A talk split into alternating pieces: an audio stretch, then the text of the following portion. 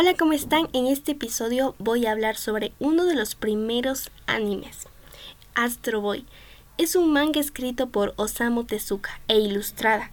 El anime fue adaptado a una serie de televisión en el año de 1963, convirtiéndose en el primer anime en hacerse popular fuera de Japón, introduciendo así a este género a fanáticos de todos los rincones en el mundo.